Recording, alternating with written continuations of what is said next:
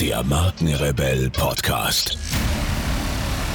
Spannende Interviews, wertvolle Strategien und provokante Botschaften für Führungskräfte und Unternehmer.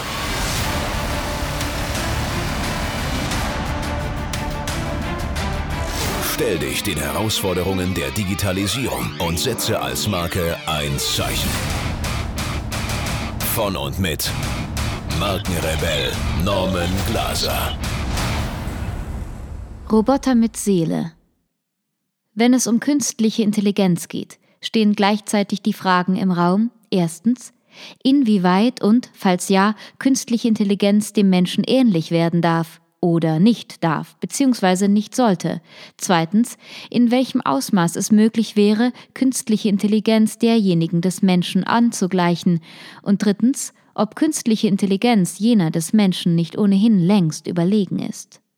Wenn es um rein mathematisch-logische Intelligenz geht, ist die letzte, die dritte Frage klar mit Ja zu beantworten. Computer rechnen schneller und haben größere Speicherkapazitäten.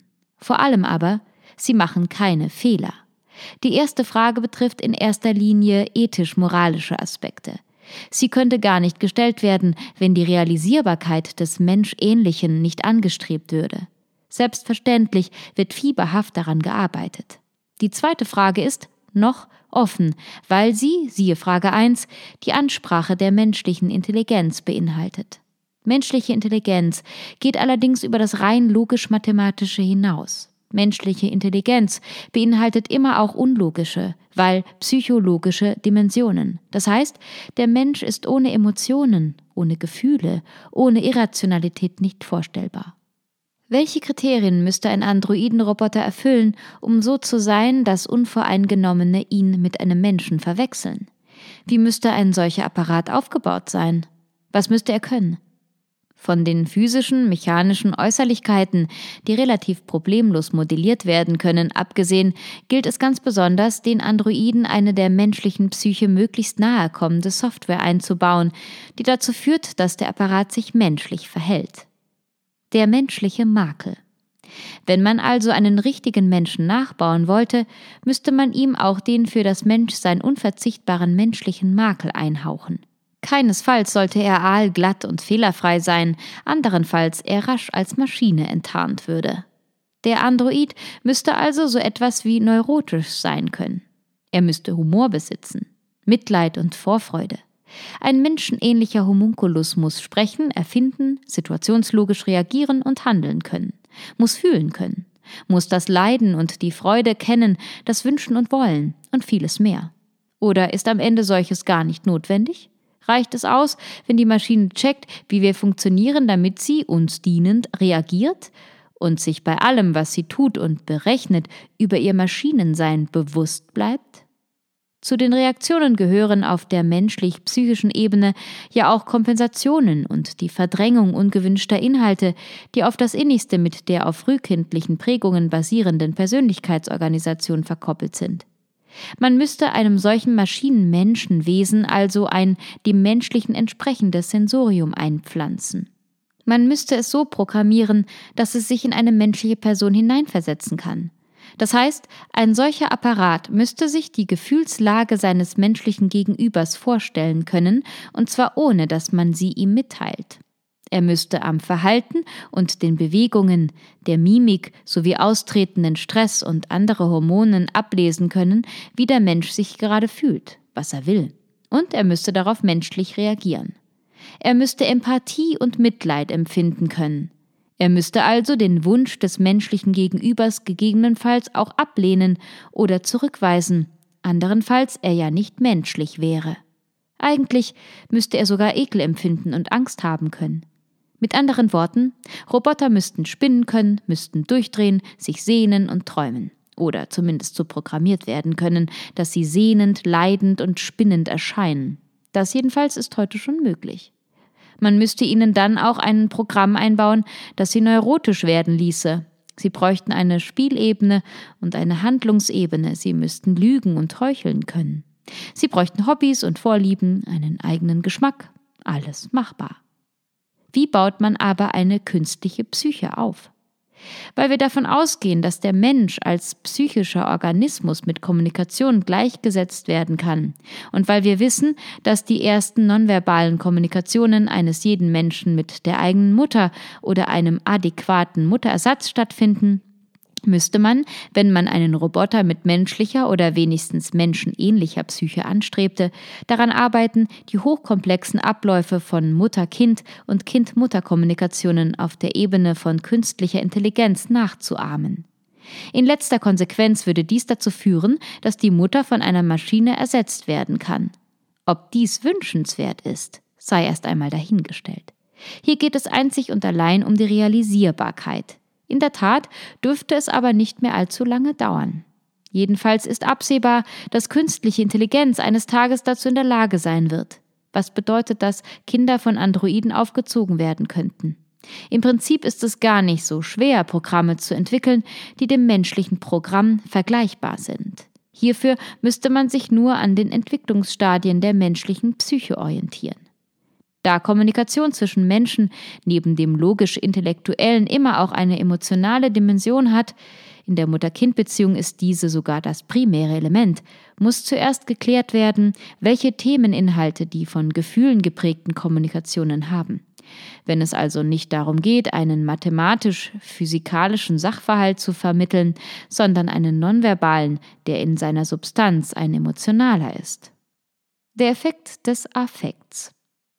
In den ersten Lebensjahren eines jeden Menschen werden in der Kommunikation mit dem Primärobjekt, in der Regel der Mutter, jene Prägungen vollzogen, die die für den weiteren Verlauf des Lebens bestimmten Affekte strukturieren. Der Affekt ist ein überaus komplexes Phänomen. Jedem Affekt gehen Wahrnehmungen voraus, die entlang der eingeprägten Hierarchie ihrer situativen Relevanz vorsortiert werden. Das heißt, das durch die frühkindlichen Prägungen strukturierte Unbewusste selektiert die wahrgenommenen Reize aufgrund ihrer Intensität, ihres Kontextes und ihrer Eindeutigkeit. Für den jeweiligen Kontext unbedeutende Reize werden aussortiert und dem Bewusstsein schon in den vorgeschalteten Instanzen entzogen. Der dabei entstehende Affekt wird dann vom limbischen System aus in die reizverarbeitenden Gehirnareale prozessiert und, je nach Situation, in die für die kognitive Verarbeitung zuständigen Cortices überführt. Hier befinden sich auch die Entscheidungsinstanzen, die für die folgenden Handlungen, Unterlassungen und die Art und Weise der Kommunikation des Affekts verantwortlich sind. Hier wird festgelegt, wie auf einen Reiz reagiert wird, dessen Karriere den Level eines Affekts erreicht hat. Prinzipiell lassen sich die in der Mutter-Kind- und Kind-Mutter-Kommunikation sieben Primäraffekte unterteilen. Sie sind beim gesunden Menschen angeboren und gehören zu den für das Leben und Überleben von Menschen maßgeblichen Bestandteilen unseres Sensoriums. Sie umreißen die Vitalfunktionen der menschlichen Instinktsphäre. Wir alle können schon vom ersten Atemzug an Interesse, Freude, Wut, Frustration, Überraschung, Furcht und Ekel empfinden. Auf diesen Grundströmungen bauen spätere weitere erst durch Prägungen, Erfahrungen und Traumata strukturierte Affekte wie Schuld, Scham und Misstrauen auf. Die unverzichtbare Bedingung jeder noch so nonverbalen, also emotionalen Mutter-Kind-Kommunikation ist nämlich Vertrauen. Wird das ebenfalls angeborene Urvertrauen verletzt oder gar zerstört, kann es zu massiven psychischen Schäden wie Autismus oder Schizophrenie kommen. Nun sind die enorm komplexen unbewussten Prozesse, die sich in den frühesten Phasen des menschlichen Lebens vollziehen, zwar sehr gründlich erforscht. Sie so zu beeinflussen, dass am Ende das Richtige herauskommt, ist aber angesichts der unendlichen Menge an Interaktionsformaten, Gefühlen, Stimmungen, Bedürfnissen usw. So und so fort, die in Mutter-Kind-Beziehungen hineinspielen, vollkommen unmöglich. Darüber hinaus ist es fraglich, ob es erstrebenswert sein kann, einen humanoiden Roboter so zu programmieren, dass er am Ende sämtliche menschlichen Makel aufweist, ohne die der Mensch aber nicht Mensch wäre. Man könnte auch sagen, der Makel ist es, der den Menschen erst perfekt macht, denn ohne den Makel gäbe es ihn gar nicht. Das Unberechenbare, Impulsive, die Träume und Enttäuschungen, die Müdigkeit und die Lust auf Neues, die Angst, der Ekel, die Sehnsucht und der Wahnsinn, all diese Dinge sind es doch, die das Leben erst zum Leben machen. Worüber sollen wir uns noch unterhalten, wenn wir keine Probleme mehr haben? Wie könnten wir dann noch kreativ sein? Machen wir uns also die künstliche Intelligenz zum Diener. Und wenn das Ding anfängt zu spinnen, wenn es schizophren wird oder autistisch, wenn es ausflippt und tilt, ziehen wir ihm einfach den Stecker.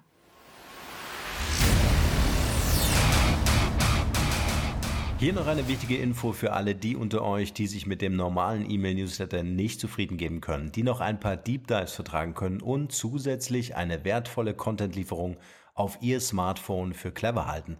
Den empfehle ich unbedingt unseren neuen und vor allem kostenlosen Messenger-Service.